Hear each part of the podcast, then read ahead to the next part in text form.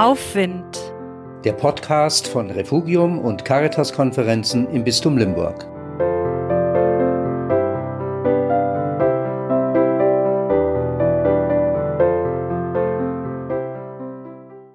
Anfang Januar. Jetzt liegt sie wieder vor mir, die Straße eines neuen Jahres. Ganz schön lang ist die. Ab heute noch 352 Tage. In den Jahren zuvor war da durchaus eine freudige Erwartung. Urlaube, Feste, Begegnungen würden auf mich warten. Will ich am Anfang dieses Jahres wissen, was sein wird? Ich könnte es mir ausmalen.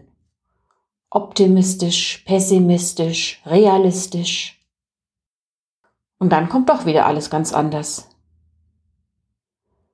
Eine Freundin erinnerte mich kürzlich an eine Figur aus Michael Endes Buch Momo.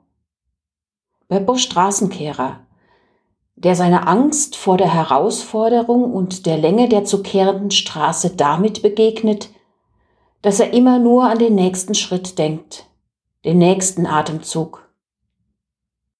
Dann gerät man nicht außer Puste, sagt er. Ob mir das wohl gelingen könnte, mich nur auf den nächsten Schritt zu konzentrieren, den nächsten Atemzug? Ich möchte Beppo sagen, du hast eine gute Strategie gegen die Angst. Darf ich noch was ergänzen, Beppo?